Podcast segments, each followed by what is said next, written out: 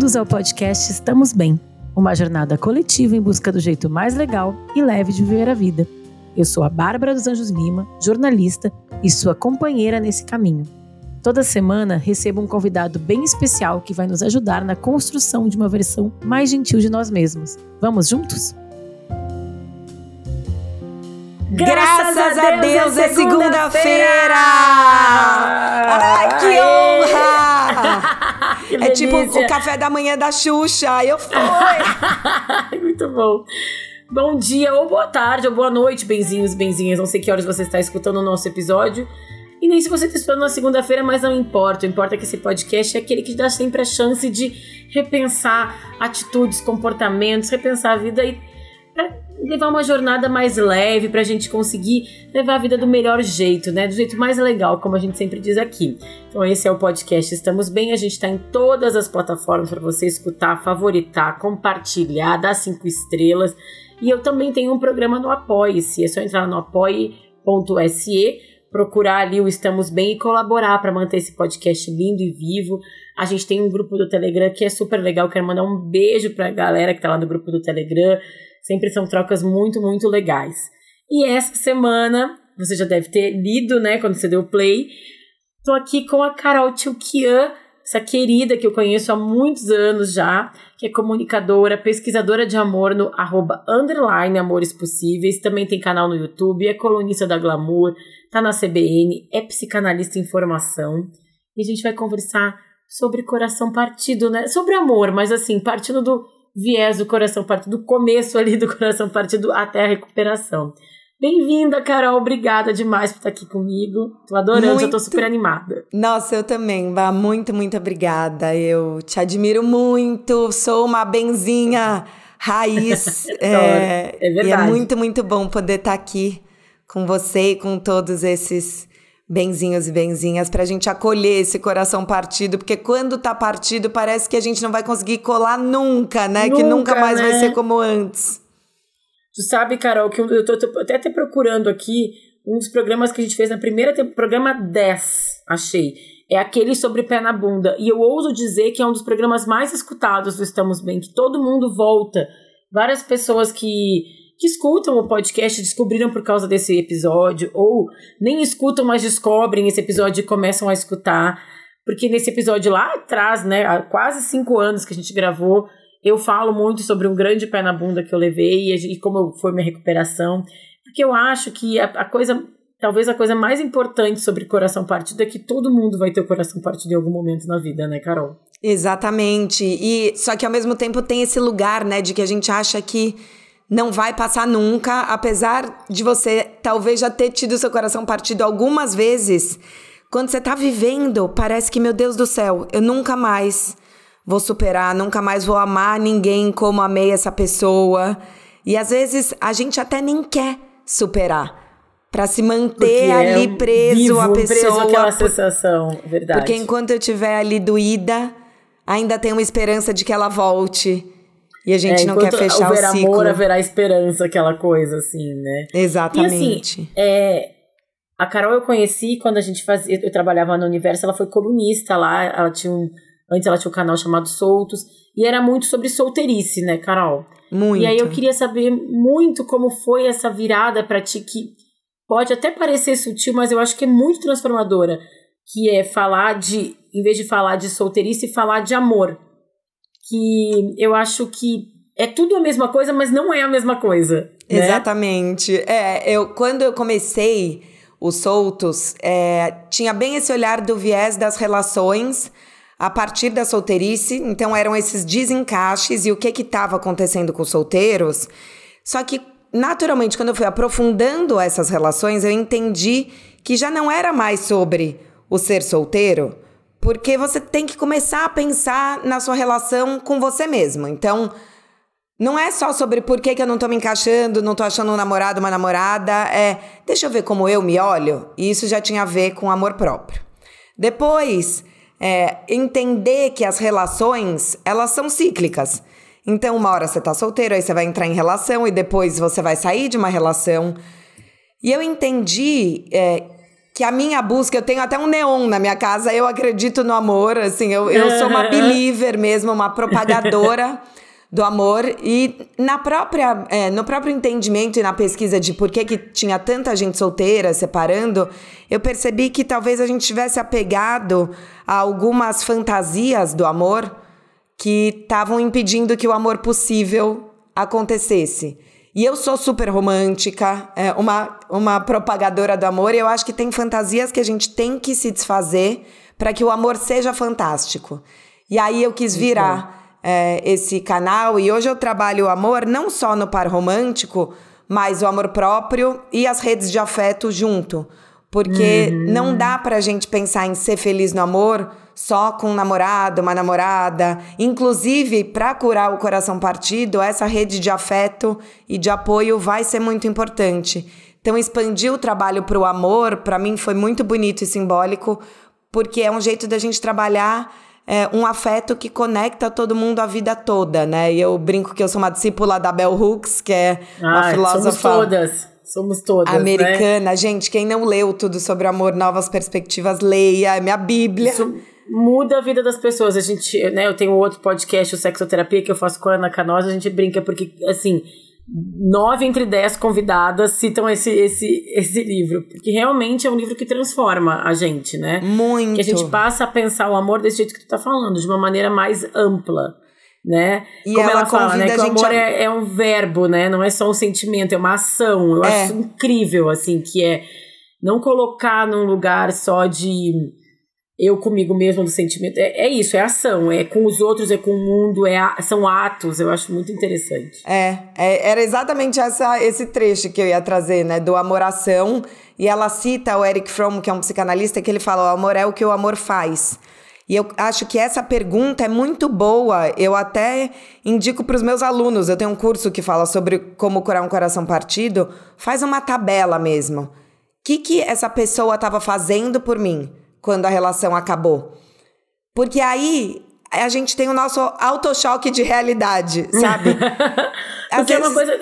É, é na prática que a gente vai enxergar alguma coisa. Eu acho que, né, falando ali do primeiro momento e tal, que tu, tu tá com o coração partido.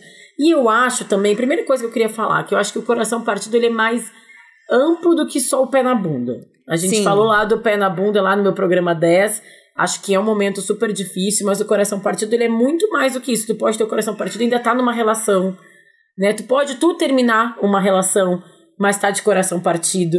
Não é unilateral, né? Assim, é, é, é, é muito amplo.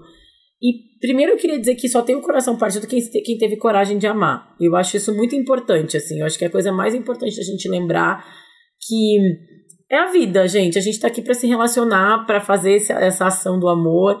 É, nem sempre a gente vai encontrar as pessoas que estão no mesmo momento, no mesmo espírito, na mesma construção que a gente. É, acho que tem a Ana Canosa, que é sexóloga, né, terapeuta de casais, musa, que, com quem eu gravo sexoterapia, e eu falei, ah, não tem mocinho e vilão lá. Não, tem uma gente que são sacana mesmo. tem uma galera que às vezes é sacana, e às vezes a pessoa pode ser sacana contigo e não vai ser com outra pessoa, né, enfim. Mas, é, na, na, no geral, acho que tá todo mundo querendo Exatamente. É, superficialmente ou nem sabe direito, mas todo mundo quer amar e ser amado, né, Carol? Eu acho que. É eu concordo que... muito. E, e daí eu sempre lembro daquela frase do Sartre que é, não importa o que fizeram com você, importa o que você faz com o que fizeram com uhum. você. Porque às vezes, se a gente Sim. fica nesse lugar do do vilão, eu vejo alguns padrões muito recorrentes. Um de tentar entender o que aconteceu. Isso, isso, Carol. Foi difícil selecionar os casos, viu? Porque chegaram muitos casos maravilhosos. Mas eu acho que a, uma grande parcela das pessoas fica remoendo isso. Mas por quê? Por que, que ela fez isso? Por que, que ele fez isso? Como? É, é, é difícil, eu tenho né? um dos meus vídeos mais vistos é o, a obsessão da conversa final. Porque eu, eu estudando sobre esse momento também do, da decepção e do término, eu vejo que é, você fica. A gente vive num mundo que nos dá cada vez mais a ilusão de controle. Né? Então, hoje em dia, você pede uma coisa na Amazon, você consegue rastrear. Se você é Sim. é diabético, você põe um negocinho e você vê no celular real time a sua insulina. Então, a gente quer respostas exatas para as coisas, só que as relações humanas, afetivas, não são exatas. E a gente fica nessa busca do entendimento absoluto, se auto-enganando, porque você acha que quando você tiver essa resposta, aí sim você vai poder seguir em frente. Só que nenhuma, se você tiver nessa obsessão e nesse ressentimento, nenhuma resposta vai ser suficiente, porque por mais que a pessoa fale alguma coisa, você vai falar, mas não era bem isso. Não, ela tá é. escondendo alguma coisa. E às vezes não há uma resposta, não há um porquê. É claro que existem momentos onde assim, ah, foi um gatilho específico, mas as relações, elas vão se desencaixando, os interesses vão mudando, e quando a gente fica esperando esse mas por quê? Mas o que que aconteceu? Também inconscientemente a gente tem um desejo de reparação, que é se eu souber exatamente aonde tudo se perdeu, eu vou batalhar para reconstruir aquilo. Só que não dá.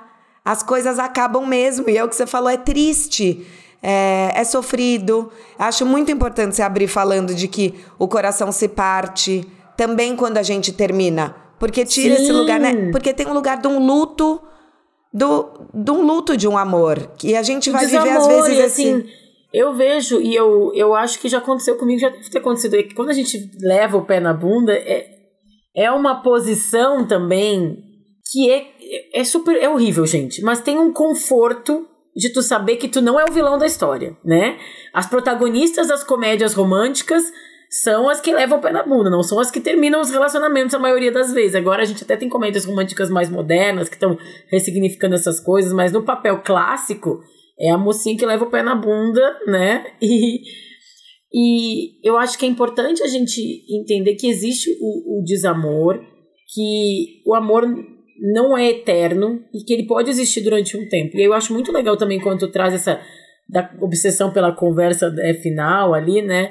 Porque eu já passei por isso também, e aí o que eu entendi é, não tem, não tem que a pessoa me diga que vai curar. É, é eu comigo mesma, né? Assim, é eu revisitando até, posso até revisitar algumas coisas que eu possa ter feito de errado, ou que eu não tenha enxergado naquele relacionamento, para um próximo relacionamento eu me comportar, ter melhor comunicação com meu parceiro, enfim.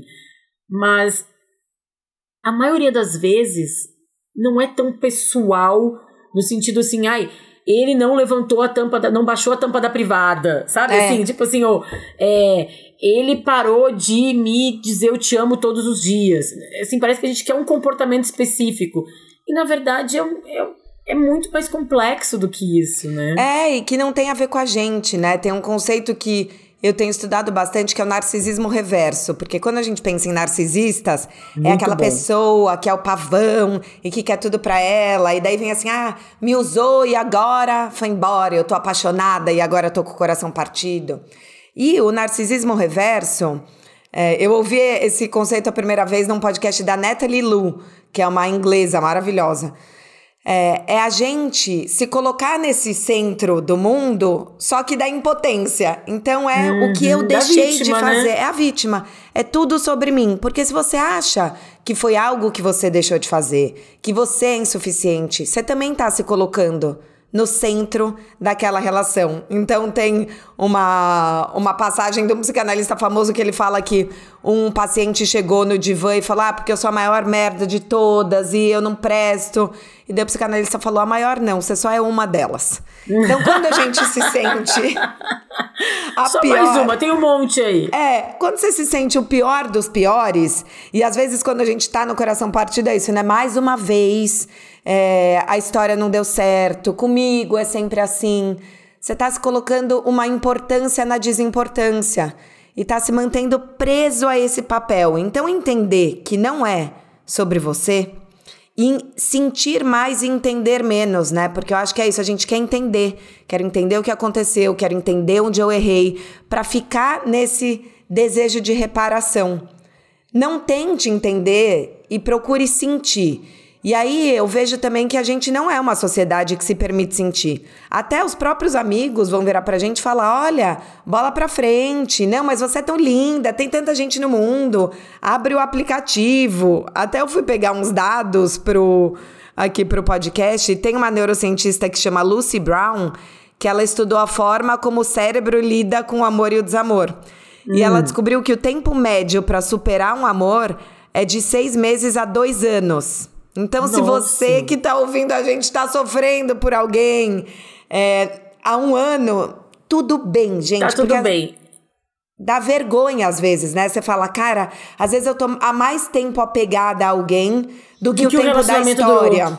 Uhum. E é. se, eu se permita. Assim, ó, e eu acho que tem níveis também, né? Nesse programa do Pé na Bunda, eu sempre falo que quando eu levei um pé na bunda que para mim foi um choque, foi muito traumático, tarararará, logo que aconteceu, eu lembro da segunda manhã que eu acordei com aquele vazio no peito, no, no peito e no espaço físico também, porque eu morava com a pessoa. É, eu virei pra uma amiga minha que tava comigo, que foi pra minha casa para dormir comigo. Eu falei: quanto tempo eu vou sentir isso? Por quanto tempo? Eu queria uma resposta prática. A gente, a gente tá ali barganhando, né? Que nem o luto. Né? Total. Né? Aí ela virou para mim e falou: dois meses. Dois meses. E aí eu senti que depois de dois meses algo mudou. Eu não sei se foi porque ela me falou. Eu não sei se foi porque eu acho que existem, assim, quanto tempo tu vai sentir o impacto daquele relacionamento, até dois anos, essa neurocientista disse. Mas eu acho que tem níveis, né? Tem aquele primeiro momento que tu não quer, tu não consegue, às vezes, sair da cama, né? Os primeiros dois dias que tu só quer chorar, comer pizza e ver comédia romântica e ouvir música triste. Aí tem um momento que tu vai. É, é, bem como os estágios do luto, né, Carol? É, e a gente tem que passar por todos esses estágios. E tem um conceito que eu acho muito bonito, que é levar a sua dor para passear. Porque quando a gente tá nesse auge do coração partido, é isso que você falou, cara, eu não quero sair. A gente quer ficar em casa, comendo sorvete brigadeiro, chorando e relendo uhum. a conversa da pessoa no WhatsApp para falar onde vírgula. foi. Será que foi essa mensagem? Daí você bloqueia a pessoa, desbloqueia, fica stalkeando, fala ela já saiu e eu tô aqui péssima. E a gente só quer sair quando tiver tudo bem, porque a gente não quer pesar nos amigos ou porque você quer estar tá muito feliz. E a hora que você entende que você tem que levar sua dor para passear, ou você pode levar sua dor para passear, você não briga com ela. Então é, mas você não deixa que ela impeça a sua vida. Então assim, tudo bem. Sai, vai jantar com as amigas. Talvez não seja jantar que você vai se esbaldar de rir, mas você se distrai. Tem um livro que Nossa, eu gosto eu... muito também, que é o Amor 2.0 da Bárbara Friedrichson que ela é psicóloga de psicologia positiva e ela foi estudar também a neurociência para entender o amor. E ela descobriu que o, ela conceitua né, o amor como microconexões de positividade. Que, e hum, que o que, que seriam isso? Como a gente cria essas conexões? É você estar tá no momento presente, trocando algo simples e genuíno com a pessoa que está com você. Então, você pode estar tá, assim, na fila do supermercado e é, você vai passar suas compras, o seu, a seu leite condensado que você vai fazer para sua sofrência. Pra fazer o brigadeiro. Pra fazer o brigadeiro. e daí você repara no batom da mulher do caixa e fala: Nossa, muito bonito esse seu batom, adorei, fica bem em você. É, aí ela vai sorrir, vai falar alguma coisa. Só esse momento de você trocar uma gentileza já cria na gente é, hormônios que trazem uma sensação de aconchego e acolhimento. O famoso que, quentinho no coração, né? Exatamente, né? que é muito importante, porque às vezes quando a gente está nesse lugar do coração partido, a gente acha que só vai curar quando ou encontrar um outro amor ou esquecer essa pessoa. E a gente ir trabalhando outros afetos é muito importante. Então essas micro conexões de positividade ajudam a gente a ver que tem muitos momentos de coração quentinho, a redirecionar o olhar, porque tem tudo e eu acho que a que gente... é super importante também esse momento, né? Esse momento de, de sair, de, de... Eu te interrompi, Carol, desculpa. Imagina. Eu finalizar um, uma... Mas é porque eu acho que é muito importante esse momento da gente também sair. Cara, às vezes não tá fácil, às vezes não é aquele dia, mas parece que só tomar um sol, que também tem a ver, né? Assim, vitamina, vitamina, serotonina, todas essas coisas, na prática mesmo, assim sair daquele lugar, porque às vezes você fica dentro de casa, naquele ninho, que é, vai virando uma proteção, mas ao mesmo tempo vai te isolando e né, a gente pode, vai criando hábitos, é muito fácil te acomodar. É, e é, uma, é um processo químico mesmo, Bah. É, é, o, as, os pesquisadores estudando descobriram que a gente fica viciado mesmo na pessoa. A paixão é um vício. E quando a gente tá sem alguém, a gente tem que passar por um processo de desintoxicação. E aí pense em todos esses sistemas AA, NA, você precisa de grupos de apoio. Então é muito difícil você sair sozinho. E aí acho que tem nesse movimento do sair, tem duas coisas importantes. Um é, tenha pessoas que você possa falar sem vergonha, porque às vezes a gente fala, cara, de novo eu vou falar que eu tô com saudade. Uhum. Fala, tudo bem, não se sinta julgado. Não precisa falar para todo mundo, mas assim, tem aqueles dois, três amigos que você vai poder ligar e falar: Meu, tá foda, eu sei, já passaram três anos, mas hoje no ônibus tinha alguém com perfume daquela pessoa, meu Deus, agora deu saudade e, e voltou. É, porque a gente precisa poder expurgar. Se a gente uhum. guarda tudo, é tipo pus, sabe? Assim, vai intoxicando. É consumindo por dentro, né? Então tem, se permita falar. Uma outra coisa que ajuda muito é escrever. Coloca para fora, assim. Eu tenho um dos exercícios que eu faço com os meus alunos que é, é de um ritual, assim, de finalização, porque às vezes não teve a conversa final, então a gente vai ter que ritualizar isso. Uhum. Faz duas cartas. Em uma, coloca tudo que você gostaria de ter dito. E como a pessoa não vai ler, não mede as palavras. Se quiser xingar, xinga. xinga mesmo. Exatamente. Fala os absurdos todos. Muito Porque bom. nós mulheres, a gente também não é incentivada a ter raiva. Às vezes a gente nem tem. Eu lembro que uma vez um analista meu falou: Você não vai ficar com raiva? do fulano, que, eu, que tinha também me dado um puta pé na bunda se de sacana, eu falo, e eu tava melancolizando só. Não, eu tô triste, eu tô. Ele falou: não, a raiva faz parte do processo do luto. Então, Coloca tudo no papel, deixa essa catarse vir. E aí depois faz uma outra carta que é honrando tudo que foi bom.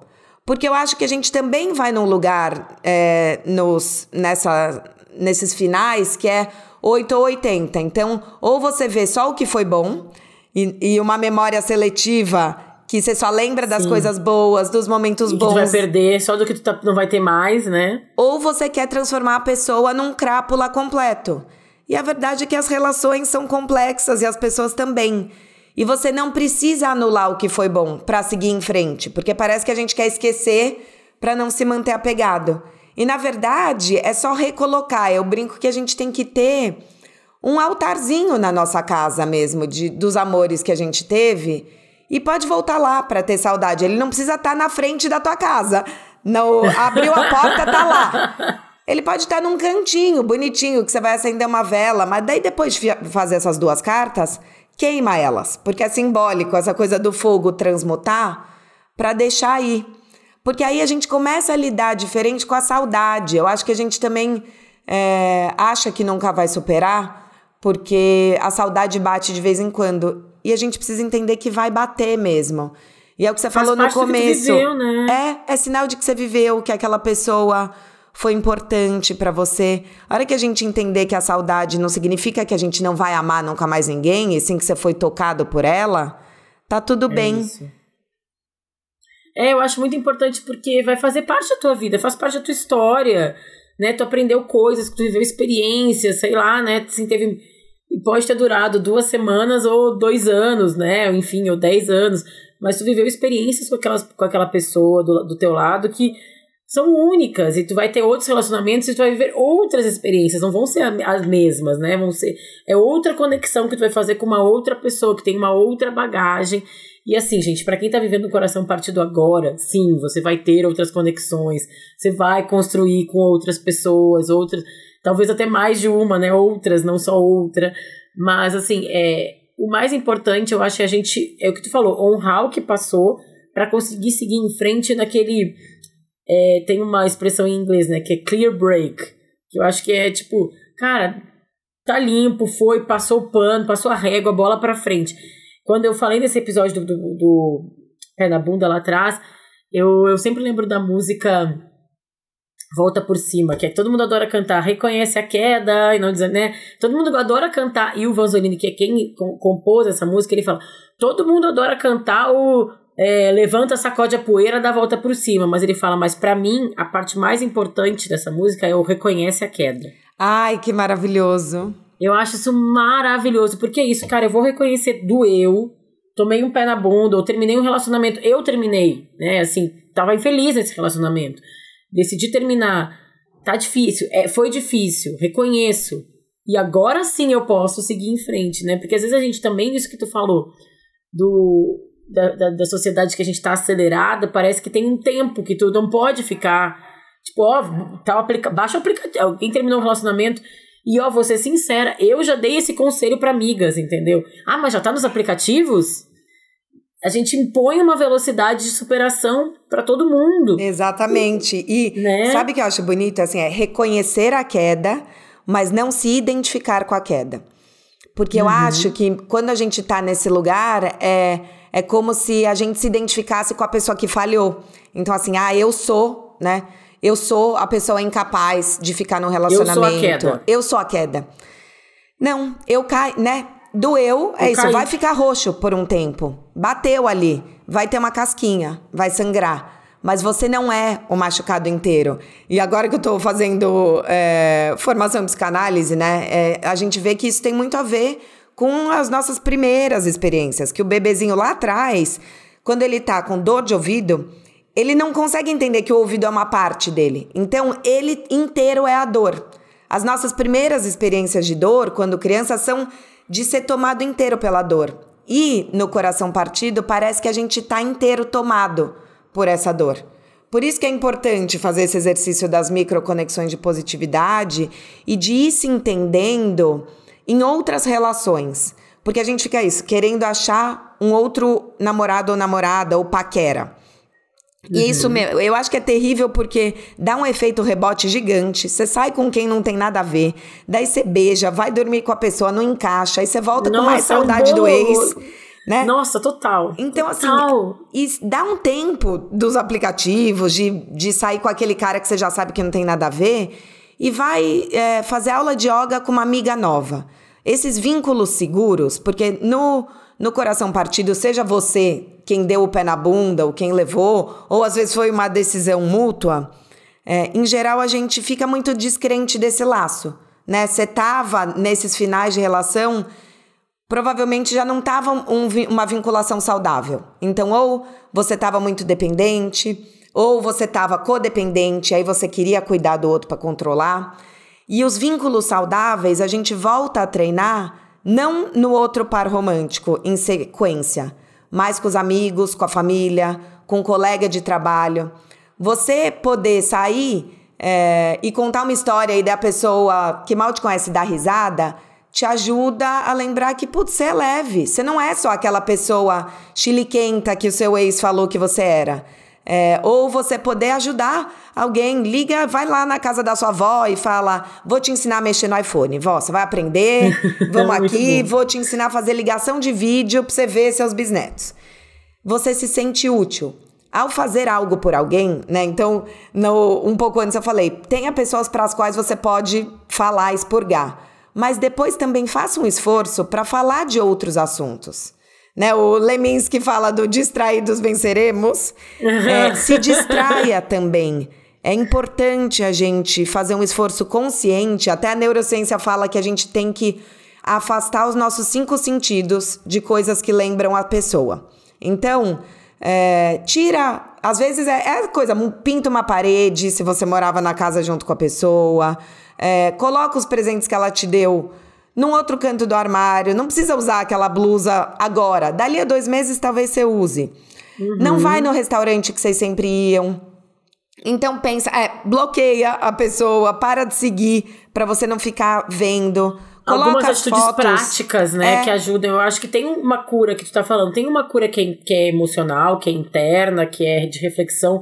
Mas eu acho que as atitudes práticas ajudam muito, assim, né? Tipo, e é isso. Troca roupa de cama. É. Coisas que tu. É aquela coisa cena clássica também da comédia romântica, que a mulher pinta o cabelo e pinta a parede, né? Eu acho que essas coisas. Uma que é ação, né? É a gente se mexendo pra. Não esperando, né? Não passivo. É a gente ativo querendo superar aquele momento, que eu acho que é uma coisa super importante. A gente é, se mexendo, criando novas histórias que seja, né? E, e também ajuda, às vezes, de fora para dentro, porque a gente fica esperando que seja um momento que tu acorde, ai, hoje eu não amo mais. E, e não é assim, né? É uma jornada. E, e, quando a gente faz coisas práticas, a gente sente que a gente está caminhando, eu acho. Né?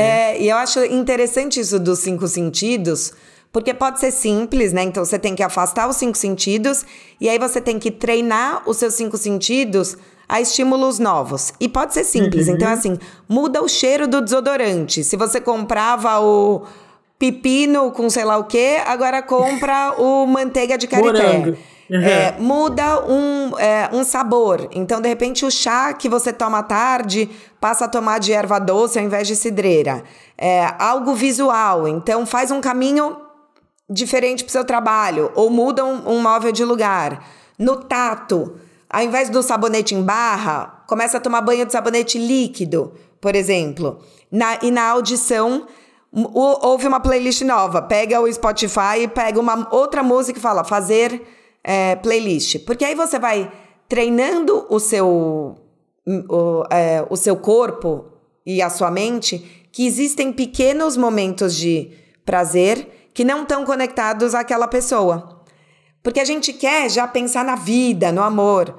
Se você começar no chá, nossa, isso é gostoso. Você vai criando um outro repertório de pequenas alegrias que não estão ali é, com a pessoa. E eu acho que é muito, muito importante lembrar que a pessoa vai visitar a gente. Eu, eu amo aquele filme Uma Mente Brilhante, sabe? Sim, sim. Gente, para quem não viu, né? É, ele é bem conhecido, mas é, o, ele é um matemático famoso e, e num certo momento ele, né, mini spoiler, gente, mas... Não, um grande spoiler, mas tudo bem, um filme é. de 20 anos atrás, gente, tá tudo bem.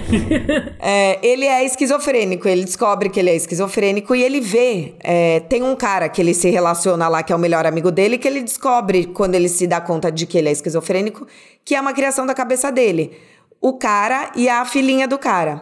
E aí, no, na cena final do filme, já passou muitos anos, a mulher dele pergunta para ele: Você parou de ver eles? E aí ele já senhorzinho olha pro lado e tá lá o cara e a menininha. E ele fala: "Não, mas eu decidi ignorar". E tem uma cena até antes que ele fala para eles, ele ele fala: "Eu não posso mais conversar com vocês pela minha saúde". Então entender que as lembranças vão vir e também a gente vai ter que escolher não alimentar, dá um conforto, porque acho que toda vez que vem e a gente acha que vai ser sugado, aí parece que a gente está quebrando o coração de novo. A hora que Exatamente. eu entender que assim, tem marcas que são minhas mesmo e que eu vou levar comigo. Tem uma outra imagem bonita que é o kintsugi, que é no Japão, quando uma louça quebra, eles colam esse coração partido com é, um pó de ouro. Então a rebarba fica aparente. Você não uhum. finge que não tem nada. Sim, aquilo foi colado. Só que agora essa peça vale mais, porque foi colada com ouro. Então a gente pensar que a, o nosso coração partido vai ser um kintsugi também é, é bonito, assim. Não tenta esconder, porque senão a gente entra nas relações, ah, eu não vou contar que eu fui traída, que eu me separei, que eu nunca namorei. Não, cola e fala, olha, tudo isso faz parte de quem eu sou. É, vamos se permitir Nossa, ser é muito lindo, Carol, na vida, emocionada né? aqui. Não, porque é muito lindo, porque é isso, é a nossa história, isso faz a gente ser mais quem a gente é. E se a gente não valorizar isso, né, e a gente não se mostrar de verdade, como tu falou, para as próximas pessoas, para os próximos relacionamentos, as conexões nunca vão ser 100% sinceras, né? Porque vai estar tá faltando ali uma parte da tua história que tu tá tentando esconder. É. Muito bom. Vamos pros casos, senão a gente vai ficar aqui amanhã Vamos. toda conversando, porque eu não vou querer parar. Ah, eu tô amando. Aí, primeiro eu queria, antes de a gente tirar os casos, eu queria. Eu peguei uma música que eu ia, eu ia falar no, no Pra Ficar Melhor, mas eu acho que a gente pode falar já agora. Logo que eu comecei a pensar é, nesse, pro, nesse programa, tem uma música que chama, né? How Can I. Uh, um, how Can I. Uma música do Al Green, que chama How Can I Mend How can you mend a broken heart? Que em tradução é como eu posso curar mesmo um coração partido. E eu, eu queria convidar todo mundo para ouvir essa, essa música, porque ele fala muito isso de quando ele era jovem, é, de uma história que ele viveu, e aí ele, é, é muito poética, porque ele fala exatamente isso assim, ai, é, como você pode impedir a chuva de cair? Como você pode impedir o sol de brilhar?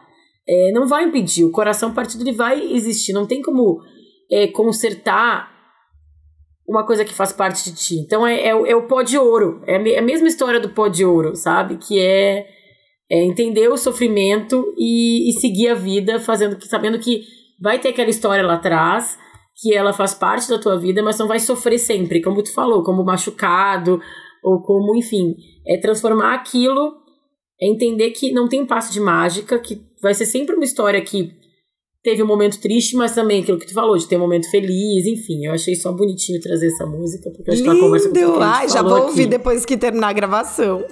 E a voz é do Algren é incrível, enfim. Mas chegamos ao Não Estamos Bem, que é a sua vez, Benzinho, que tá escutando a gente.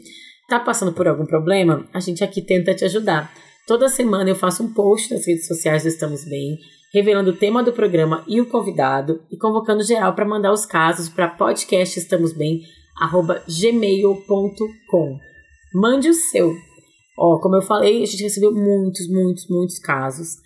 E eu tentei selecionar al- alguns e separei, vou separar agora dois, que eu acho que não conversam, eh, com- trazem novas coisas que a gente ainda não falou lá em cima. Eu vou ler o primeiro, Carol, aí depois tu, tu lê o outro, tá? É aqui. Paixão não correspondida pelo boy do aplicativo. Olá, Bárbara e Carol. Tudo bem com vocês? Primeiramente, quero dizer que eu amo o conteúdo das duas. Conheci o trabalho de ambas na pandemia, vocês foram e são essenciais para me ajudar a trazer aquele quentinho no coração dos momentos difíceis. Agradeço demais. Ai, que amor. Podem me chamar de Júnior. Tenho 29 anos, sou um homem cis, gay, capricorniano, com lua em câncer, comandou todo a ficha, e moro em Maringá, no Paraná. Meu desabafo é o seguinte. Ano passado, eu estava numa fase bem difícil, tendo que lidar com questões complicadas no trabalho e na vida pessoal. Para espairecer, decidi instalar, instalar o Grindr, o aplicativo de pegação gay, em busca de sexo casual. Lá eu conheci um boy bem gato e gente boa, que logo na primeira conversa me chamou a atenção. Marcamos um date no apartamento dele para fazer vocês sabem o que e foi tudo de bom. Após o sexo, tivemos um momento de diálogo, onde conversamos e desabafamos sobre nossas vidas. Algo que eu não esperava no encontro assim, pois para mim seria apenas um- uma festa foda e tchau. Ele é muito caloroso, extrovertido e fofo. Mantivemos o contato e poucos dias depois tivemos um segundo encontro onde a cena se repetiu. Só que dessa vez a conversa foi ainda mais longa, com o boy deitado no meu colo, enquanto eu fazia um cafuné nele. Ele me disse que deveríamos nos ver toda semana, dormir juntos e tal. Normalmente isso não me causaria o efeito de paixonite algum, pois já tive momentos assim com outros boys e não vi nada demais. Mas com ele foi tudo diferente. Na época eu também estava com uma carência danada, e acho que foi um gatilho que eu precisava para me apaixonar por ele logo nas primeiras semanas após nos conhecermos. Desde então, quase um ano se passou e nos vimos várias vezes, mas sabe a real? Ele só quer sexo. Quando sou eu que convido ele para fazer algo, ele sempre inventa uma desculpa ou me deixa no vácuo. Nossos encontros são sempre quando ele chama e conforme a disponibilidade dele. Nunca falei abertamente sobre o que eu sinto, pois sempre que tentei ter uma conversa mais romântica, ele parecia desinteressado. Já mandei várias indiretas, mas ele sempre se faz de desentendido. Gente, não sei o que esse geminiano tem, mas nossa química é muito forte. Nunca senti por outro cara o que eu sinto quando estou com ele. Nenhum outro sorriso teve o me- mesmo efeito que ele tem. Ele é bem festeiro e pegador, sei que fica com outros caras e isso me faz mal, embora eu saiba que não assumimos nenhum compromisso um com o outro. Penso nele todos os dias e sempre nos imaginamos, nos imagino como casal. Recentemente cheguei ao extremo de excluí-lo do Instagram e do WhatsApp depois de ver um, depois de levar mais um vácuo, para não ver mais nada dele e não correr o risco de puxar o assunto e tentar esquecê-lo. Mas sei que quando ele me chama por encontro, a carne é fraca. Me sinto patético, pois tenho quase 30 anos, sofro igual adolescente por um cara que não demonstra reciprocidade. Não estou acostumado a passar por bads amorosas. Fico me perguntando se esse sentimento nunca vai passar, se sempre vou ter esse frio na barriga maldito quando me encontro com ele em algum lugar e nenhuma outra pessoa vai mexer comigo da mesma forma que ele mexe. Enfim, desculpe o textão, mas eu preciso urgentemente de uma palavra amiga e confio em vocês duas. Um grande beijo para as duas e também parabéns pelo lindo trabalho. Ah, que lindo! Nossa, tantas coisas pra falar. Pois é, é o Júnior. O nome dele é Júnior. Fala aí, fala aí. Júnior, Pode falar. primeiro eu diria, é, não se sinta mal por se sentir assim, né? Não se julgue porque ele fala, ai, me sinto mal, me sinto adolescente. Acho que todos nós já vivemos isso. E aí eu queria pegar umas palavrinhas, né? Ele fala, eu sempre me imagino, né? Imagino nós dois como um casal. Você tá muito mais apaixonado pela sua projeção do que por essa história, né? A gente começou falando é, da Bell Hooks, do amor é o que ele faz. E é frustrante mas esse cara faz menos do que você gostaria. E é, tem esse lugar do não, mas eu não falei. Só que se todas as vezes que você convida a pessoa não quer, vocês querem coisas diferentes. E a gente romantiza, eu vejo que a gente romantiza muito esse lugar do a carne é fraca, sabe? Ai, eu quero, mas eu não consigo. É, é difícil pra caramba. Le voltando ao AA, ao NA, se a gente tem que se desintoxicar, tem um esforço consciente de eu não vou. Eu vou falar pra pessoa que é, que é melhor não. E é doído, mas a gente precisa fazer isso por nós. Porque é, mesmo que o amor não passe, porque a gente fica esperando o outro parar, né? Ah, mas a pessoa é sacana, porque vira e mexe, ela manda mensagem para eu ir dormir lá. É, mas e você? O que que você tá fazendo? É, porque o que a gente, o que o outro faz, a gente não tem controle. Ele, ah, tento conversar, mas não consigo e tal. Mas assim, a gente mesmo conversando, mesmo falando tudo que tu falar, Júnior, ele pode continuar agindo do jeito que ele vai agir. É... A gente não tem controle pelas atitudes do outro, tem pela gente, né? E, e dele falou, putz, será que eu que isso nunca vai passar e eu nunca mais vou amar alguém. Sim, você vai amar outras pessoas. É, Pode talvez, ter certeza, já né, falei outro, isso lá na Outro dia eu entrevistei a Elisama e eu ri de nervoso, até porque a gente estava falando disso do será que eu nunca vou amar alguém como essa pessoa? E ela falou, nunca. Você vai amar diferente. é verdade. E, né, nunca. É, isso pode ser bom. Mas tem pessoas, eu brinco que tem amores kriptonita, que quem me ensinou esse termo, inclusive, foi um ex-namorado bem, que é um kriptonita meu, que é... Lembra, Autorreferência, se né, autorreferindo. É, é, lembrando disso, porque eu, eu, E foi engraçado, porque eu tinha ciúme de uma ex dele, que nem tinha sido uma namorada, era um caso, e ele falou para mim, ele falou, é... É, ela é uma kriptonita na minha vida mesmo. Não, não precisa ter medo, não, já passou, a mulher era casada tal, mas é alguém que sempre vai mexer. E eu tenho um cara que é assim, passa 10 anos sem ver, eu vi ele esse ano num bloquinho de carnaval, já me desestabilizei, virei meu já drink. Tá então, talvez esse cara seja um kriptonita seu. E aí é melhor a gente se afastar, porque a gente sabe como fica quando vê o kriptonita. Então não espera parar de sentir para se afastar. Você não acha, Bah? Eu acho total. E não espera uma mudança de atitude dele, do outro. Porque não vai ter, assim. E eu acho que, que. Tu falou também, ele tá apaixonado por essa coisa que eles construíram. Porque, cara, olha só, fui lá só pra transar. E aí a gente ficou conversando, não esperava isso. Deve ter sido super gostoso. Ai, voltou lá, deitaram abraçadinhos, falando sobre a vida e tal. Poderia ter surgido uma grande conexão ali? Poderia. Surgiu? Não. Essa é a verdade. Essas são as verdades difíceis de engolir. É, e a gente fica famosas. querendo reviver, né? Não, eu queria mais é. conversas no colo, mas para a pessoa foi só aquela. Isso não significa que, que não dar. foi bonito é. aquela, né? Porque aí a gente fica querendo, ah, uhum. ah, então só fez isso para eu me apaixonar. Não, ele fez isso porque aquele dia foi lindo. Mas pra pessoa talvez foi um curta-metragem e a gente tava querendo viver um Grey's Anatomy 18 temporadas, né? Sim. Não, e o que eu acho mais importante aqui é isso que tu falou do AA e do NA, é dele encontrar nele maneiras de, tipo, dizer não. Ah, vou bloquear, vou bloquear, e vai cair, como a gente sabe que acontece também nesses programas, e aí tem que voltar.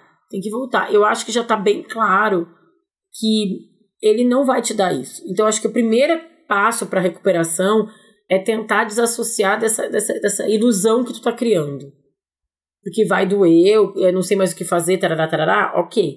Mas no momento que tu entende, ó, não vai rolar. Essa é a realidade, é com essa realidade que eu tenho que, que lidar. Se ficar alimentando, ah, mas se um dia ele quiser de novo, tarará, tu nunca vai conseguir ir em frente. Então, é, se abrir para outras prático, coisas. É, meu conselho prático é, não vai rolar. Então, de repente volta pro aplicativo, tenta conhecer outras pessoas, ou não, ou faz novos amigos, sai com os novos amigos, muda o foco. Porque também esse cara kryptonita que tu falou, também tem uma expressão que uma amiga me, me ensinou, que eu uso sempre também, que é o hiperfoco. A gente fica no hiperfoco com aquela pessoa. Então aí a gente é, fica pensando o que, que ele tá fazendo, o que, que ele vai gostar. Aquela música que ele postou foi para mim, foi uma indireta para mim. Ele postou aquele drink porque quer que eu vá naquele lugar. É, a gente fica tentando ler cada coisinha. A gente, então a gente fica no hiperfoco, a gente ocupa um espaço gigante da nossa vida tentando entender micro sinais de uma pessoa que nem são pra gente, às vezes. É, muitas tem, vezes. tem uma pesquisa, até que eu levantei aqui pra pauta do Journal of Neuropsychology, que eles descobriram que a gente gasta 85% do nosso tempo acordado pensando na pessoa que nos rejeitou. Num, quando Imagina, pessoa- gente. eles estudaram pessoas que terminaram em dois meses e a gente passa 85% do tempo. É exatamente o hiperfoco. Imagina. Aí tu fica nesse hiperfoco. É claro que aquilo vai virar teu grande objetivo de vida, né? Pensa aquele teu amigo que tá se preparando pra correr uma maratona. Eu tenho um amigo que tá preparado pra correr uma maratona. Ele só fala disso. Ele acorda todo dia pra correr. Aí ele pesquisa treino, ele pensa na alimentação por causa disso. Ele, ele compra roupa por causa disso, né? Programa o dinheiro, a viagem. Por quê? Porque o foco dele é correr essa maratona. A vida dele tá focada totalmente nisso. Quando a gente tá hiper focado numa pessoa, a nossa vida toda tá tá direcionada só para aquilo. Então, meu primeiro, meu grande conselho, não meu primeiro, mas meu grande conselho é criar outros microfocos, sei lá, um, um esporte que tu queira fazer, o show que tu quer ir, uma série, começa a botar outras ideias, outros metas na vida, porque senão tu vai ficar realmente só voltando para essa história sempre. É, e se sentindo cada vez mais inseguro, né? Porque se você tá no hiperfoco numa relação que te dá pouco, as chances de você também começar a se sentir insuficiente, é, começar a se julgar, ah, não sou tão bonito, não sou tão interessante, o que, que tem de errado comigo, são enormes. E aí isso contamina todas as relações da sua vida, porque você já vai pro trabalho menos seguro, você entra para encontrar os amigos novos achando que você não é tudo isso, você volta pros apps também já duvidando de si. Então, é isso que você falou, Bah, é perfeito, de coloque outras fontes de amor e de interesse É na vida, que não precisam ser outros caras. Vai fazer um esporte novo, é, vai fazer um curso novo, se conecta com pessoas diferentes, reativa um amigo da faculdade para fazer um programa diferente. Cria novas paixões, né? Porque é isso que tu falou, a paixão, a paixão ela é muito poderosa, ela é aquela coisa que é uma meio que uma droga que a gente já falou aqui. Então tu consegue às vezes transferir essa paixão para outras coisas, para uma um esporte novo, para um hobby novo. É, de verdade, gente. A gente fica apaixonado quando a gente descobre um esporte que a gente ama. Eu, quando eu descobri com o beach tênis, essa paixão agora já passou um pouco. Mas quando eu comecei a fazer beach tênis, porque tinha a quadra aqui do lado de casa, né? Mas quando, como- quando eu descobri o beach tênis, gente, eu tava totalmente apaixonada. Eu só queria falar disso, eu só queria viver por isso. É, sabe? eu, Então- eu tô assim no spinning, gente. Eu sou a louca do spinning. Então. Agora eu fui pro Maranhão, eu achei um spinning no Maranhão. E eu acordava cedo. Eu acho o máximo. Você canta, libera mesmo endorfina, né? Na gente. É isso, é. Gente, como eu falei, tem muitos casos. Eu queria ler todos, mas a gente não tem muito tempo, né? Não tem todo o tempo do mundo. Eu passei mais um pra Carol, mas eu vou. A gente vai citar um pouco um outro caso aqui também. Então, vamos tentar é, aumentar o leque aqui. Então, Carol, lê o que eu te mandei? Boa, leio. Olá, Bárbara e Carol. Tudo bem? Primeiramente, Bárbara, eu sou muito agradecido ao Estamos Bem. Descobri o podcast recentemente e foi na época do meu término. Passei muitas noites ouvindo você e o Thiago com o episódio sobre pé na bunda no repeat. Vocês seguraram a minha mão. Muito obrigada. Meu nome, ele mudou já o nome. Meu nome é Tom. Tenho 32 anos e até janeiro estava num relacionamento de 6 anos com o Pedro. Também mudamos o nome, gente. Hoje, o Pedro tem 29 anos. Em 2021, decidimos por abrir o relacionamento, por entender que havia espaço, confiança e vontades que poderiam ser preenchidas fora do nosso relacionamento. No entanto, em janeiro de 2023, depois de eu passar as festas de fim de ano com os meus pais no interior, o Pedro estava completamente diferente. Na fissura de descobrir a razão, acabei sabendo que ele estava saindo com outro cara. De repente, entre aspas, Pedro decidiu jogar a nossa vida fora. Seis anos de relacionamento, vida construída, famílias unidas, plantas, viagens. Tudo isso pro alto e foi curtir o carnaval no Rio de Janeiro enquanto o novo amor dele não estava disponível. Pedro ficou morando comigo até abril, terminado, em um relacionamento com outra pessoa. Nossa, Eu- que difícil. Né? Eu estou em uma difícil caminhada. Pedro, Pedro, antes de ir embora, disse que abriu o relacionamento por não querer me trair e já estava há algum tempo decidindo, decidido a terminar comigo. Eu me sinto usado, pois estive com uma pessoa que não queria estar comigo e estava esperando a melhor chance para poder ir embora do relacionamento. Sinto que isso quebrou meu coração. Não consigo confiar em outras oportunidades. Como voltar a confiar nas pessoas? Me sinto uma pessoa avulsa, descartável. Um beijo e todas as segundas-feiras eu dou graças às deusas pelos podcasts. Fofo. Hum, querido. Bom, primeiro eu acho que tá no, nesse caso aqui, tá no direito de ficar com raiva do. Como é que é o nome do, do, do Pedro? Tá no direito de dar uma raivazinha, porque eu acho. São coisas. Eu, eu gosto de dizer que não, não tem vilão e não tem mocinho, que as pessoas têm essas motivações. Eu acho que o Pedro tava nesse relacionamento, ele podia estar tá também, ah, não queria te trair, não tava mais gostando, não sabia como agir. Ele vai ter a jornada dele. Se ele mandar um, um e-mail para um outro episódio, eu vou ler e vou tentar ajudar ele. Mas como foi tu que mandou, então eu vou aqui lidar com a história pelo teu viés, pela tua, pela tua visão.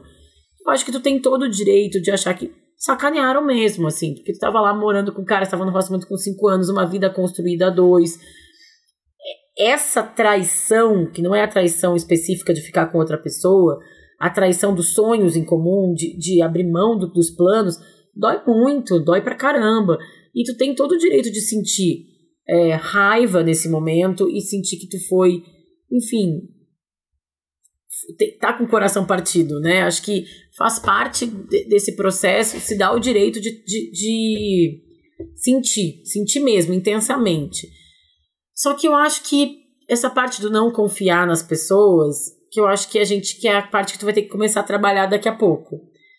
É, no teu tempo, como a Carol falou, que pode ser de dois meses a dois anos, né? Assim, não precisa se, se forçar a acelerar um processo enquanto não estiver pronto.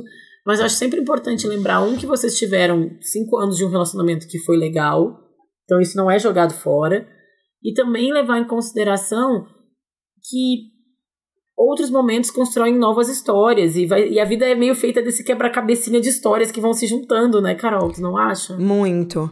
É, eu acho que tem uma coisa, né? A gente falou muito aquilo de quero saber onde tudo se perdeu, e eu falaria para ele: cuidado com essa narrativa que você está criando, né? Que ele até fala aqui eu me sinto é, traído porque ele já estava algum tempo decidido a terminar comigo e ficou comigo. Então ele me enganou esse tempo todo. Todo mundo que já terminou um relacionamento sabe que não é uma decisão fácil. Então, uhum. a pessoa não tá te enganando, ela não está te manipulando. Ela ter proposto abrir a relação, tentar ajustar, não é uma manipulação para te enganar, é uma tentativa. Então, acho que é importante humanizar o outro, porque às vezes a gente também coloca a pessoa que deu pé na bunda da gente, né? Isso jogou tudo fora. Não é que ela jogou fora. Ela mudou de ideia. É triste pra caramba. É isso. Você tem direito é de viver esse luto. Mas uhum. ela não jogou fora essa relação. Foi uma relação de seis anos. Que talvez você queria que durasse 20 e ela durou seis.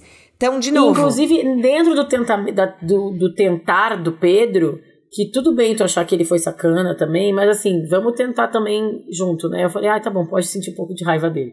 Mas agora, pensando um pouquinho melhor, também tem isso.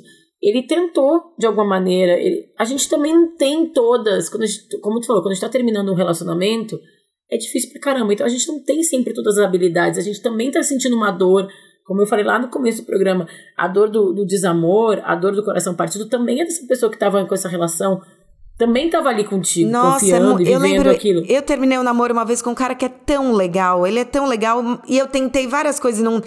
E é triste, porque... E talvez o Pedro foi isso também. Ele não jogou tudo fora, ele tentou e não deu. E aí é, a gente a vive... Nossa, para mim é? foi tão doído, porque eu conversava, eu tentava, e já não era mais aquilo, eu não queria machucar a pessoa.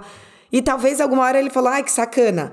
É, era um, não deu, para mim não deu mais. Então, de é. novo, não joga tudo fora, as plantas, as viagens, as famílias unidas, coloca no seu altarzinho. O, e esse ponto do não consigo confiar, isso é uma das coisas que eu mais recebo também no Amores Possíveis, é essa é, esse ponto do eu não consigo confiar em mais ninguém. É, e a gente tem uma coisa que chama viés de confirmação, que é muito importante a gente começar a quebrar, gente. O que, que é o viés de confirmação? A gente quer, mais do que ser feliz, a gente quer ter razão e achar é, que a gente está certo. Quando a gente está machucado, quando a gente está com o coração partido, isso fica mais latente. Por quê? Você não.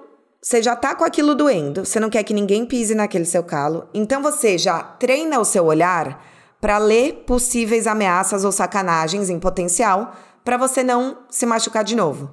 Então, naturalmente, a gente desconfia de todo mundo mesmo e lê mais sacanagens onde tem. Acho que um clássico que eu recebo muito no inbox do Amores Possíveis é: ah, a pessoa sumiu há três dias. Gente, ela tá há três dias sem te escrever. Ela não sumiu há três dias. Você escreveu pra ela? Não vai ligar pra polícia. É, exatamente. Não vai ligar pra polícia. Escreve pra ela primeiro antes de escrever pra polícia. Só que né? se você tiver mais do que o, o que os outros estão fazendo, é como você está interpretando a ação das novas pessoas. E aí o que eu faço muito também com os meus alunos é um exercício da, da terapia cognitivo-comportamental, que é faz duas listas. Quais são fatos que comprovam a sua hipótese? E depois, quais são fatos que refutam a sua hipótese? Uhum. E quais são interpretações alternativas? Porque a desconfiança vai vir, mas você tem que trucar ela. Igual a gente falou no primeiro caso, tenha ferramentas para se defender dessa abstinência da, do cara que vai te chamar pro, pro delivery. É, tenha ferramentas para trucar a sua desconfiança. Porque o Cláudio que vai aparecer na sua vida não é um novo Pedro. Só que se você Uhum. usar o Pedro como gabarito, você vai ver novos Pedros em potencial e talvez fique muito mais difícil mesmo de se conectar. Exatamente. Né? Tem que deixar. Foi bom. É, o Pedro ficou lá, foi legal. E eu acho que esse processo que a gente falou aqui, Tom, de. é, primeiro sentir a raiva que tem direito de sentir, mas depois enxergar que o Pedro também tentou. Né? Até nessa tentativa de abrir o relacionamento, enfim, não sabia o que fazer. Acho que a gente tá navegando nesse, nessa, nessa vida tentando amar melhor tentando se relacionar melhor, quem tem consciência e até quem não tem, porque ninguém quer deliberadamente sofrer. Né? A maioria das pessoas, vai, tem um modus aí, tem os, os- os masoquistas aí e tal, sado- sadomasoquistas que gostam de brincar, de machucar e de sofrer, mas na média, a gente não, a gente, se a gente pudesse escolher, a gente ficava num relacionamento que tá feliz. Se ele decidiu sair, eu acho que é porque ele tem os motivos dele que talvez tu nunca vai entender mesmo, porque é dele, da jornada dele. O que tu pode entender é o que tu vai, como tu vai botar no altarzinho, valorizar o que viveu e passar pra frente. É, e acho que o como voltar a confiar nas pessoas, que é uma dor de muita gente, é apostando. Porque a gente falou do controle, né, no começo do, do programa, e a gente quer saber onde a gente está se metendo. Em tudo, né? Inclusive teve uma agora uma tendência do nos Estados Unidos que chama hardballing, que é jogo duro, que os jovens da geração Z, né? Então, gente de 15, 24 anos já chegava primeiro date ou papo no aplicativo, mas e aí? Você quer namorar ou não quer? E eu acho que isso é uma loucura, porque Nem é a uma gente per- sabe. nem a gente sabe, assim, é uma pergunta, não sei, eu tô te conhecendo. Quando a gente espera certezas do outro, a gente lê toda essa oscilação como descaso, como manipulação, como ninguém quer nada com nada. E na verdade, às vezes a pessoa não te escreveu pra, ah, por três dias porque ela foi viajar com os amigos, porque ela tá é, ficando com outra pessoa, talvez, mas ela também tá interessada em vocês, vocês acabaram de se conhecer. A gente tá com tanto medo de ser enrolado que a gente acaba pulando fora antes das coisas. Então, é, o que eu diria é aposte. Eu falo que a- o amor é uma aposta, mas ele não precisa ser um jogo. Então, dê um voto de confiança Ah, para as pessoas. Se a gente não der, ficam duas pessoas defendidas reclamando que o amor não acontece. Alguém Nossa, vai ter muito, que. assim. Alguém tem que ter coragem. Exatamente. Alguém tem que ter coragem de, de, de, de dar o, o pulo de confiança. É, eu fiz Antes isso esses de- dias. Tipo, eu conheci um cara no aplicativo, papinho, daí passou pro WhatsApp, daí o papo morreu. Eu podia cair na narrativa de mais um que não vai pra frente. Ah, eu acho que eu quero sair pra conhecer esse cara. Mandei uma mensagem. Vamos marcar um vinho semana que vem? Eu posso dia tal e tal. Pronto. Assim, confie. Rolou o vinho? Eu- não, semana que vem. Mandei essa. man- Ah, Depois eu cena, conto, gente. hein? Depois, Depois eu eu quero essa conto. devolutiva. É. Depois eu quero essa devolutiva. Gente, antes da gente ir pro Pra Ficar Melhor, eu só queria ler um trechinho do caso que me tocou muito, que é o caso da Bruna. A Bruna já trocou o nome aqui. Eu não vou ler o caso todo, tá, gente? Porque, enfim, já estamos com mais de uma hora de programa. Vai virar. A gente chama. Carol volta, né, Carol? Ai, por Carol favor, volta. bah, quero muito. É, mas a Bruna, ela é libriana, que nem eu, tem quase 33 anos, e ela é viúva. Ela sofreu um luto, que eu acho que é um- de, de um casamento, que eu acho que é uma dor, assim, que por mais que a gente fale que términos são pequenos lutos, né, a gente, é, aqui a gente tá falando de um luto real, que é algo bem maior. Ela fala que depois de um ano, ela começou a se relacionar com, com é, com, com umas pessoas, conheceu um, com um amigo. E aí deu aquela coisa assim, do tipo, o cara deu um match no Tinder, o cara desapareceu, aquela coisa que a gente sabe, né? É, e aí ela fala que. E aí que me chamou a atenção, eu só queria comentar isso com a Carol, esse trecho, porque ela fala. Aqui eu vou ler esse, esse trecho final aqui dela. É, como ela curtiu, ela fala que ela curtiu o cara, mas a história não tem ido pra frente, feriu muito o ego dela, enfim. Ela fala que está sendo muito complicado se apaixonar ou se envolver com outras pessoas. Aí essa parte que me pegou. Eu sei o que é o amor, sempre tive o amor muito fácil. E agora nessa nova fase eu não sei muito o que fazer. Não sei se posso sentir muito, se posso sentir pouco. Realmente estou perdida. Gosto de responder tudo com conversa, porque minha vida toda foi assim. Afinal, fui casada por sete anos Fiquei 12 anos no total com esse meu parceiro. Gostaria que vocês me ajudassem a entender esse momento. Me julgo uma pessoa muito intensa e estou confusa como devo agir em relação ao amor. Aí eu queria falar um pouco, só rapidamente, eu e a Carol aqui, queria pedir ajuda da Carol para falar com ela sobre esse eu sei o que é o amor e o ser muito intensa. Foram duas coisas que me chamaram muita atenção, Carol. O que, que tu acha? É, eu acho que o eu sei o que é o amor é muito perigoso, principalmente pensando que ela é, viver um luto real, tem um trecho do Copo Vazio da Natália Timmerman, que até vou falar nele aqui, que é, ela fala do amor invernizado pelo nunca. Então, pelo que você está contando, né, esse amor foi interrompido no auge. Então, você também tem uma idealização desse seu casamento, que muito provavelmente foi lindo mesmo, e se manter ele nesse pedestal e nessa, nesse gabarito realmente vai invalidar as suas outras relações. Então, você você viveu um grande amor, mas você pode ter outros amores. Será que isso é o amor? Essa mulher de hoje, mesmo se esse marido tivesse vivo, viveria outros amores com ele, uhum. né? Eu uhum. gosto cada vez mais de pensar no amor como um caleidoscópio, que você vai virando e as peças vão reencaixando ali, mesmo dentro de uma mesma relação. É, se permitir ser outras pessoas é um movimento difícil e lindo. E eu vejo, por exemplo, a minha mãe morreu, eu tinha 5 anos, meu pai tinha 35. Ele foi casar de novo com 60. Nossa. É uma loucura, assim, de. Tem um lugar de você. É, não se abrir. Presta atenção se você também não está sendo fiel ao seu grande amor inviabilizando essas relações para não trair essa pessoa. E você é. não tá traindo ela. Então, acho que essa seria a primeira coisa que eu, que eu gostaria de falar. E eu depois, o, o, isso que ela tá vivendo, eu recebo também muitas coisas no Amores Possíveis de pessoas que separaram, porque, gente, só na pandemia a procura por advogados de separação cresceu 170%. Então, Sim. tem muita gente que foi casada há 20, 30 anos, tá se separando, 10, não pegou esse mundo dos aplicativos e também fala isso, eu não sei como fazer, será que eu sou muito intensa? De novo, esqueçam o gabarito. Se você é intensa, você é intensa. Não vai deixar Por, de ser, né? É, por que, que a gente tá sempre... Encontrar, tem outras pessoas que são intensas também do outro lado, assim, né? E, e eu acho que é, é, é, é, meio que casar essas coisas, assim, né? É, e se tu sente que... E aí eu acho que, assim, às vezes ser intensa demais ou de menos, não responde... Eu era o, o oposto quando eu era mais nova, bem mais nova. Eu era a pessoa que ficava esperando, não respondia sabe? Assim, queria, mas não respondia, me sentia insegura porque eu não queria levar um fora. E aí eu fui vendo que isso me fazia mal, que eu queria viver essas, essas oportunidades, que eu queria me colocar mais pro jogo. Então, no meu autoconhecimento, na minha autocrítica, isso, gente, quando eu tinha 20 anos, eu, eu me fechava muito, eu comecei a me abrir, mas isso foi um processo que eu entendi que para mim era importante e que para mim foi me beneficiando. Então, eu sabia que eu era mais fechada, e comecei a me abrir um pouco e foi legal. Agora, se a pessoa é muito intensa e ela sente que aquilo tá machucando ela, talvez ela pode diminuir um pouco a chama, não é apagar, né? É, é sair no, do hiperfoco, né? Que você é falou, porque é pensar assim. É, eu gosto sempre de pensar que é um é meio um, é, um frescobol ali também. Então, assim. Manda uma mensagem. Frescobol é, ó, sabe que frescobol é a melhor analogia, porque é o esporte que ninguém ganha, ninguém perde. Exatamente. Tá todo mundo jogando igual. É por isso que é melhor.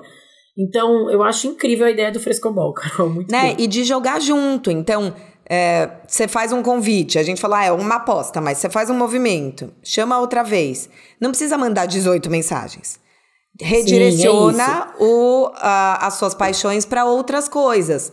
Porque às vezes a gente também fica nessa fissura de será que vai ser essa pessoa? Será que agora vai?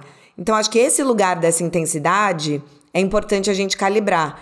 Sempre a gente vai ter expectativas, porque as pessoas vilanizam a expectativa. Eu, eu brinco que, igual teve o Free Britney e o movimento Corpo Livre, eu quero fazer o um movimento bom. Expectativas Livres. Tipo, gente, vamos, vamos liberar essa expectativa aí. Mas você não precisa projetar o casamento. Você pode projetar o vinho do fim de semana. Porque aí. Isso, Carol. É, desculpa. Termina. Não, fala, fala, fala. Não, porque eu queria pegar o, o gancho da parte anterior, anterior dela, que ela falou: Eu sei o que é o amor. É, quando a gente sai, aí tu falou, quando a gente sai de um relacionamento longo, eu lembro, gente, a primeira pessoa que eu fiquei na balada, depois do meu relacionamento longo que eu terminei, eu peguei o cara pela mão e fiquei andando querendo andar de mão dada com o cara.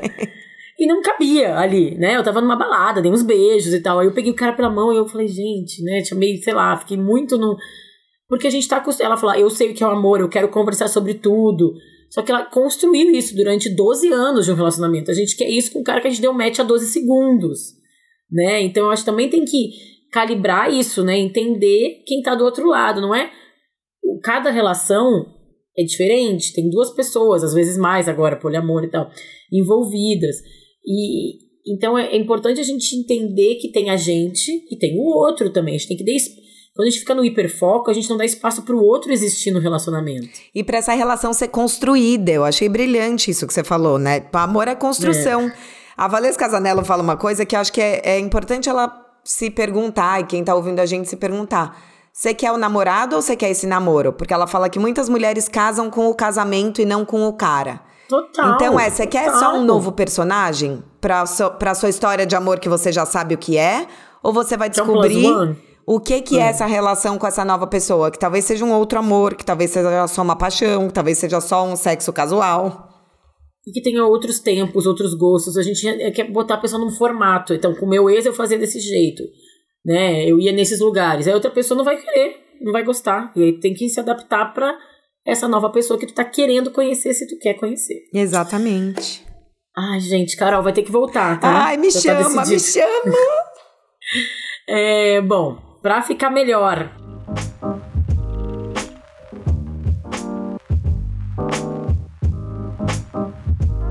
Aqui a gente indica filmes, livros, séries, podcasts, enfim, coisas que tenham a ver com o tema do programa para vocês continuarem a pensar sobre o assunto. Carol, eu vou falar, aí depois tu fala, e depois tu já deixa tuas redes, teu serviço tudo. Eu vou reforçar o Tudo sobre Amor, da Bell Hooks, que eu acho que é um livro que para mim é tipo uma bíblia do amor e dos relacionamentos e, e do ser, do viver hoje em dia, sabe? Ela ressignificou para mim, ela foi muito, muito importante para eu, eu, eu ressignificar minhas relações e eu mesma. Aí eu queria indicar também um outro livro que foi muito importante para mim quando eu era novinha, nessa minha época aí que eu, não, que, eu que eu não gostava de me soltar, de me de sair do meu casulo e me envolver com as pessoas por medo, que chama Ensaios de Amor, do Alain de Botton. Você deve ter lido também, né? Sim, Carol? lindo. É lindo, é um livrinho pequenininho, que ele fala depois de um, de um, de um como ele conheceu uma... Ele fala a história do relacionamento ele é um filósofo sueco, se eu não me engano, é, dos países nórdicos, gente. E ele pega a história que é uma história de amor que ele viveu, como ele conheceu a mulher e o fim, toda a história, toda a história e vai analisando conforme os, os filósofos e tentando explicar ali um pouco os sentimentos e é, é, é, é muito interessante, muito muito fácil, muito didático também. E aí uma outra indicação que eu quero fazer é o Alta Fidelidade, que é um livro, um filme e agora virou uma série. Alta Fidelidade começou como um livro do Nick Horby, é um livro dos anos 90, 2000, que começa com o fim do namoro dele, que ele leva um pé na bunda, ele termina um relacionamento e ele tentando superar e ele vai relembrando todos os relacionamentos passados dele. E aí virou um filme, com John Cusack, e agora tem uma série que é com uma atriz, é uma versão, já viu? Não, não feminina. sabia, quero ver, aonde tá, Bah? É, Alta Fidelidade, ele, ele é com a. É, com a Zoe, Zoe Kravitz, linda, maravilhosa, maravilhosa. E tá na Star Plus. Ai, é nossa, série, quero muito tem uma ver. temporada. Ela é, é, muito, muito, muito legal, assim. E aí mostra isso, mostra uma pessoa que leva o pé na bunda, que termina, que tá com o coração partido, mas eu acho muito legal porque tu vai entendendo também os erros dela na relação. E aí, uma hora, o ex aparece, e aí ela tá nos primeiros episódios tá só vilanizando aquele ex, né? Aí quando ele volta, ele coloca ele também, ele fala, cara, eu tava sozinho nessa, sozinho nessa relação, por que, que eu decidi terminar? E aí eu acho que é muito legal porque mostra que quando um relacionamento termina, não tem só uma pessoa que fica de coração partido, todo mundo fica, né? Então, eu acho a série é demais, Carol. Assista. Nossa, quero muito ver. Carolzinha, conta aí. Bom, o meu para ficar melhor, queria indicar dois livros de duas autoras brasileiras. O primeiro é o Copo Vazio, da Natália Timmerman. A, a Natália teve aqui, a gente fez um sobre aquele sobre ghosting. E é lindo, porque é exatamente essa companhia da saudade, né? Então é um livro que fala sobre uma mulher que tem uma relação e de repente esse cara, ela deixa ele ali na esquina e ele nunca mais aparece e ela carrega essa saudade, esse apego e esse copo vazio por muitos anos. E acho que é muito importante a gente poder. Eu me reconheci muitas vezes é, nesse lugar, né? Nessa até essa passagem que eu falei no caso anterior do amor invernizado pelo nunca, porque muitas vezes uhum. a gente uhum. fica pegado tanto tempo nessa nessa história de o que que poderia ter sido, até o primeiro caso, né? Nossa, essa conversa linda no colo. Como a gente inverniza esses momentos lindos e é fiel àquilo, porque se só sobrou a saudade da pessoa, a gente se mantém sentindo saudade para se manter conectado a ela. Então é muito, muito sensível. Todo mundo vai se identificar e acho que é bonito é, perceber esse processo mesmo, de como eu ressignifico algo que eu não entendo, uma história que não teve uma conversa final, para que seguir seja possível. Muito e o bom. outro livro chama Notas sobre a Impermanência, da Paula Gicovati. Nossa, Bah, é incrível. E ele é pequeno também, dá para ler assim, numa sentada. A Paula é uma, uma autora carioca. E o livro, é, ele fala sobre uma relação o fim de uma relação onde a mulher era amante. E é muito interessante porque não é um livro sobre a ser o terceiro elemento. É sobre lidar com a impermanência no amor. E sobre como essa mulher se redescobre nessa relação. A gente estava falando das narrativas únicas, né? Então, às vezes uhum. você pensa, ah, essa relação é inviável porque esse cara tem uma outra namorada e eu sou a outra, e eu não sou a escolhida. E ao longo do livro a gente vai acompanhando essa mulher, sem dar spoilers aqui, de será que ela quer essa relação mesmo ou não? O que, que é a impermanência no amor? É o caso do seis anos, Tom. Foram seis anos e o amor é impermanente. É, uhum. E a gente poder lidar com isso. E aí tem uma série, agora eu preciso achar o nome, meu Deus do céu, que é Eu Fiquei Louca. Quer um livro também? Bah, pera, vamos. Um casal, Fala, uma série inglesa que é. Ele, ah, lembrei. Tem uma série que eu fiquei maluca e eu indico muito que chama Normal People. É um livro que virou uma série. Ai, muito boa, muito boa. E por que que eu queria indicar o Normal People? Porque eu acho que o Normal People são duas pessoas de coração partido e ninguém terminou uhum. com ninguém. Gente, é com o Paul Mescal que fez o After Sun. Ele é incrível. É Agora eu tô vendo, tá no Globoplay no, e no Amazon Prime para é, vocês assistirem. E é uma história de amor linda, mas que fica num concretiza, não concretiza, porque os dois têm muito medo de falar. Então a gente teve esse segundo caso onde ele fala como eu vou voltar a confiar em alguém. E você vai vendo a história dos dois, dá vontade de chacoalhar os dois, falar, gente, vocês se amam, pelo amor de Deus, se deem uma chance. Mas eles estão com o coração tão partido que eles leem o desinteresse do outro onde não tem, e daí eles é, desinvestem e fica um desencontro. Então, assim, vê essa série e repensa essa relação que você está desinvestindo, a mensagem que você não quis mandar. Porque às vezes a história tá aí para acontecer, mas a gente só tá com muito medo, né? Tão real. Nossa, gente... eu fiquei doida nessa série. Eu acho que a gente, eu acho que traz essa, aquela angústia do tipo fala, né? Que eu acho que eu vejo isso assim, tipo, tá na mão de vocês, tá na mão de vocês, assim, né? Quando a, a, até a, a, Bruna, né, que é a viva, falou, ah, eu não sei se eu sou muito intensa. Eu acho que na dúvida, não deixa a história não acontecer porque não falou não deixou claro o que queria, né? Porque essas histórias vão se perdendo porque alguém não teve coragem de falar. É. Enfim. É, daí eu lembro aquela cena que eu amo também, bem clássica de comédia romântica do casamento do meu melhor amigo, que uhum. eles estão dançando no barco e o cara fala pra Julia Roberts: é, a Kim sempre me ensinou que a gente tem que falar é, quando a gente ama para as pessoas, porque se a gente não fala, os momentos passam. E aí ele fala isso, o barco passa embaixo da ponte, passa. aí a música sobe. E aí a Julia Roberts abraça e escorre uma lágrima. Ela perdeu o, o timing para falar para ele. Então, assim, Sim. falem e lembrem que a pessoa com a qual você está se relacionando também é um kintsugi. Ela também tem o coração partido. Ela também tem os medos, os traumas, os pedros da vida delas. Ela Exato. não é uma pessoa sacana que vai te sacanear. Ela também tá com medo que você machuque ela. Assim a gente fica duas normal peoples, né? Muito bom, Carol. Adorei. Muito, muito bom. Vai voltar, gente, porque conversa tem muita conversa ainda. Mas deixa as tuas redes de novo, onde as pessoas te encontram, para que se elas quiserem, enquanto não volta, elas também conseguirem te, te achar. Sim, Bá, muito, muito obrigada pelo convite. Eu amo o seu trabalho, te amo. Uma honra estar aqui. É, e, gente, me sigam. Eu tenho o YouTube. Todos os canais chamam Amores Possíveis. Então, o YouTube é youtube.com/barra Amores Possíveis. E o podcast chama Amores Possíveis, tem em todas as plataformas de áudio. Tanto no YouTube como no podcast tem entrevistas mais longas, vídeos com pesquisas. O Instagram é arroba, underline Amores Possíveis. E lá são mais pílulas, pensatas. E eu sou colunista da Glamour, então toda semana tem um texto na Glamour. Escrevo para o Mina Bem-Estar sobre amor. E toda segunda-feira tô na CBN também com Amores Possíveis no estúdio CBN com a Tati Vasconcelos e o Nando.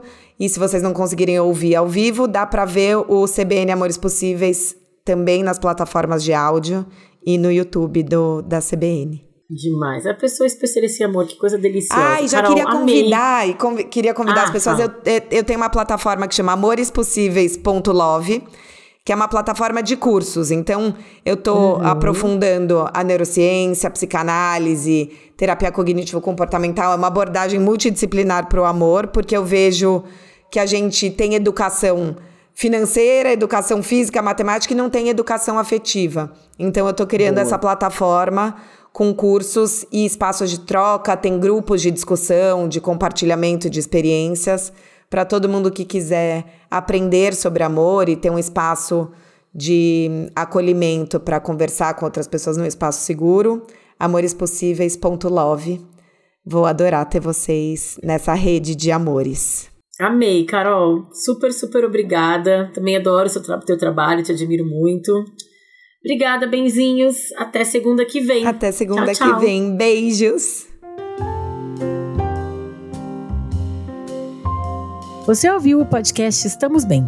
Segue a gente nas redes sociais. Somos arroba podcast Estamos Bem no Instagram e arroba Estamos Bem Pod no Twitter. Eu, Bárbara dos Anjos Lima, sou arroba da Bárbara em todas as redes sociais. Quer mandar um caso, sugestão ou trocar uma ideia comigo? Escreve para podcastestamosbem.gmail.com.